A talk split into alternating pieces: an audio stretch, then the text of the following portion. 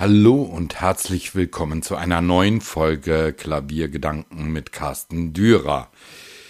In diesem Podcast haben wir schon häufig unterschiedlichste Arten von Instrumenten betrachtet, vor allem auch Digitalpianos. Es ist anscheinend eine recht neue Entwicklung, dass man dem akustischen Instrument Klavier oder Flügel einem handwerklich gearbeiteten Instrument Strom zugibt um es in unterschiedlicher Weise zu beeinflussen, klanglich oder auch etwa in klimatischer Hinsicht, mit einem sogenannten Dam Chaser System, also mit einer Klimaanlage im Instrument. Aber eigentlich ist diese Idee so alt wie die Nutzung von Strom in allen Bereichen unseres Lebens. Wenn man schaut, dass bereits in den 1920er und 1930er Jahren Firmen wie Bechstein oder August Förster damit begannen, Flügel mit einer Stromabnahme zu versehen, um den Klang zu verändern, wenn man ihn mit dem Strom und den dazugehörigen Abnehmern für den Klang versieht, scheint es eigentlich nicht gerade neu, wenn man die heutige Entwicklung betrachtet. Aber die Digitalisierung hat natürlich ganz andere Auswüchse und schreitet seit nur wenigen Dekaden derartig schnell voran, dass man sich sputen muss, will man alle Möglichkeiten der Digitalisierung am akustischen Instrument überhaupt noch überblicken. Und damit sind nicht etwa die Digitalpianos gemeint, sondern tatsächlich die akustischen Instrumente, also Klavier und Flügel und deren Verbindung mit der digitalen Welt. Als Bechstein sein Neo-Bechstein und August Förster sein Elektrochord entwarfen, waren diese Ideen ähnlich denen wie bei elektrischen Gitarren. Man hatte erkannt, dass man auch ein Klavier mit Seitenabnehmern versehen kann, um dann den Klang, den man üblicherweise auf einem Klavier oder Flügel erwartet, äh, beeinflussen kann. Dass man dabei bereits Strom benötigte, versteht sich von selbst. Dabei waren das Radio und das Grammophon noch in den Kinderschuhen und man wollte natürlich der Käuferklientel alle modernen Dinge anbieten. Also verband man die elektrifizierten Instrumente mit diesen neuen Klangquellen, so dass man auch das Grammophon oder das Radio in diese Instrumente einbauen oder anschließen konnte. Damit war die Wiedergabe oder die Idee der Wiedergabe einer anderen Klangquelle über oder zusätzlich zum akustischen Instrument bereits geboren. Nicht erst in den 1980er Jahren, als die ersten Hersteller damit begannen, akustische Instrumente mit Computern zu verbinden. Aber auch dann, in den 1980er Jahren, war die Idee ähnlich. Man nutzte das akustische Instrument, um ihm neue Klänge zu entlocken. Die Firma Seiler hatte dann die grandiose Idee, dass man das akustische Instrument digitalisieren könne. Das Ergebnis war das sogenannte Duo-Vox-System von Seiler. Man hatte erstmals eine Stummschaltleiste in ein Instrument eingebaut, die die Hammerstiele im Instrument stoppte und damit das Auftreffen der Hammerköpfe auf die Saiten verhinderte. Zeitgleich wurde dann ein digitaler Klavierklang, den man über Kopfhörer anhören konnte, eingeschaltet. Das Stummschaltungssystem, das es mittlerweile von fast allen Herstellern entweder werkseitig oder als Nachrüstung gibt, war geboren. Doch es gab ja mit der digitalen Welt noch andere Möglichkeiten, das Instrument zu nutzen.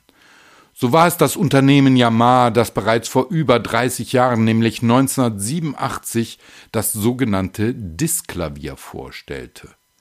Und auch das war als Idee nicht ganz neu, denn zuvor 1985 hatte ja das Unternehmen Bösendorfer bereits den sogenannten SE-Flügel entwickelt, der es ermöglichte, das Gespielte auf einem Computer zu speichern und zu verändern.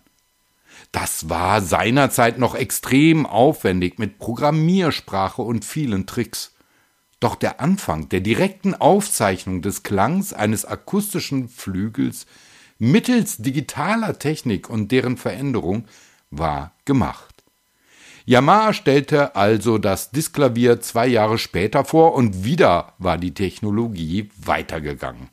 Plötzlich konnte man das Eingespielte weitaus leichter und einfacher an einem Bildschirm des integrierten Computers bearbeiten und auch wiedergeben. Denn das war ja das Besondere an diesem System.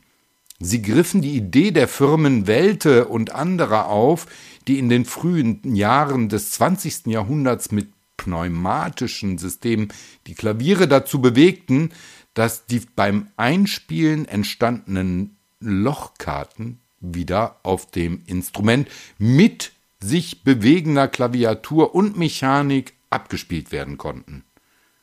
Nun geschah dies bei Bösendorfer und Yamaha natürlich mittels Magneten unterhalb der Klaviatur. Die Genauigkeit war bemerkenswert. Doch, wie schon erwähnt, nahm die digitale Technik erst so richtig Fahrt auf, als die 1990er Jahre anbrachen. Die Handys hielten Einzug. Die Computer wurden kleiner und leistungsfähiger, so dass eine heutige Generation es überhaupt nicht mehr weiß, dass man an diesen Instrumenten eingespielte Daten, damals jedenfalls, auf Diskette oder einem heute nicht mehr üblichen Medium speichern konnte, um es dann mitzunehmen und an einem anderen Instrument derselben Marke oder mit denselben technischen Möglichkeiten wieder abspielen lassen zu können. Heute sieht das alles anders aus. Die Technik ist viel weiter. Die Digitalisierung hat es geschafft, leistungsfähige Computertechnik auf ein Minimum an Platz zu reduzieren. Das Stummschalten von akustischen Klavieren ist nach wie vor ein wichtiges Feature, um leise oder mit anderen Klängen zu Hause spielen zu können. Mit einer, mittlerweile nennt man diese Instrumente Hybridinstrumente, da sie digitale Technik mit den akustischen Instrumenten verbinden. Wo aber bleibt das akustische Instrument?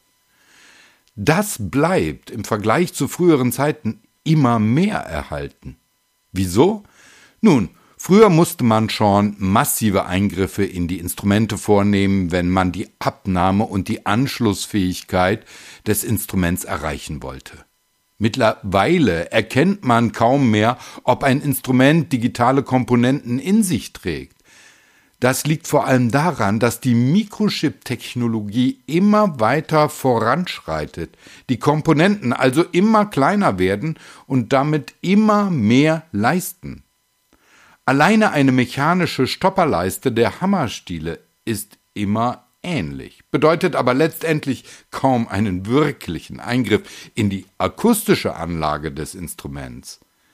Wenn früher die Abnehmer noch mit Gummileisten und einer Art Schalter darunter ausgeführt waren, läuft das heutzutage alles mit optischen Sensoren und Lichtschranken ab, so dass kaum mehr bewegliche Teile im Instrument verändert werden müssen.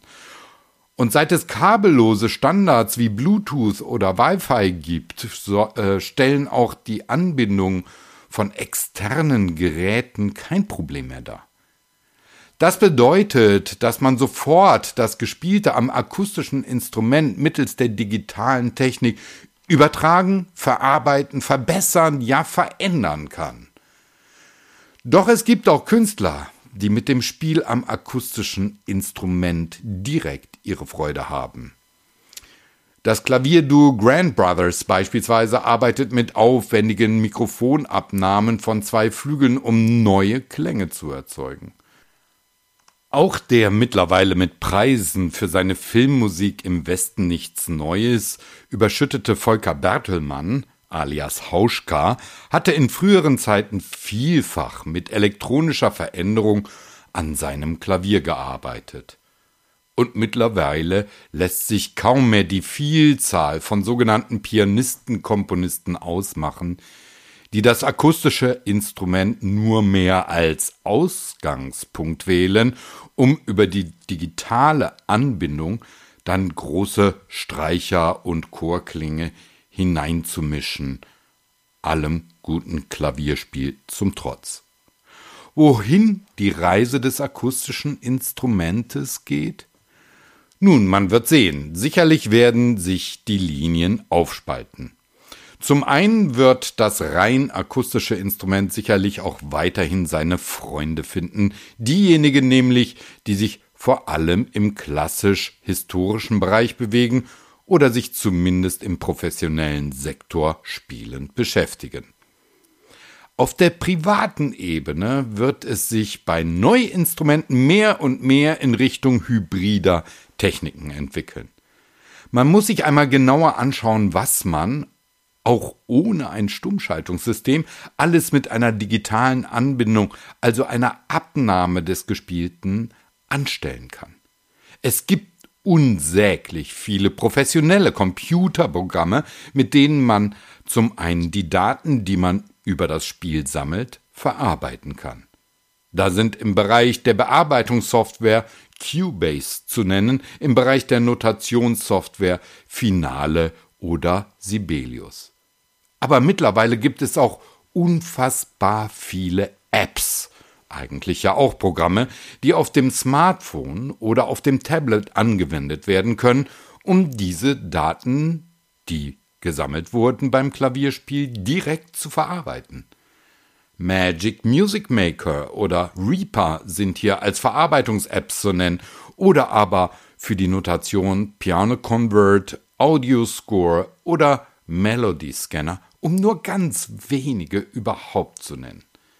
Etliche davon sind kostenlos oder zumindest kann man sie in einer kostenlosen Probeversion ausprobieren, um zu schauen, welche Programme am besten auf die eigenen Bedürfnisse passen. Dazu braucht es natürlich Strom, um auf das ursprüngliche Thema zurückzukommen. Doch selbst die Anschlüsse für den Strom sind mittlerweile so versteckt und dezent an einem akustischen Instrument angebracht, dass man sie kaum mehr sieht. Das bedeutet, von außen sieht man einem akustischen Instrument nicht einmal mehr an, ob es eine digitale Abnahme beinhaltet oder nicht. Und nochmals die Frage, wie sieht die Zukunft des akustischen Klaviers aus? Ganz sicher kann man das nicht beantworten. Wahrscheinlich werden in Zukunft mehr und mehr Instrumente mit einer digitalen Abnahme auf den Markt kommen. Vielleicht ohne, dass man weiß, dass diese bereits beinhaltet sind, diese digitalen Abnehmer. Denn das akustische Instrument selbst wird davon immer weniger beeinflusst. Und wenn dieses Element erst einmal vorhanden ist, weiß auch niemand zum heutigen Zeitpunkt, was man alles mit den gesammelten Daten später einmal machen kann. Denn der App-Markt erweitert sich mehr und mehr. Jeden Monat kommen neue Programme auf den Markt, die immer weitere Lücken der Nutzer abdecken wollen. Sicherlich sind nicht alle von wirklichem Nutzen, sondern sind auch einmal etwas wie reine Spielerei. Aber warum auch nicht? Denn das Klavier bleibt im Fokus. Und wer sich am Instrument einen gewissen Spaßfaktor verschaffen will, der kann auch diese Apps nutzen. Sicher ist in diesem Fall, dass der Klavierbau nicht beeinflusst wird, sondern nur die Anbindung an die uns alle umgebende, bereits vollauf digitalisierte Welt einbringt. Es bleibt spannend.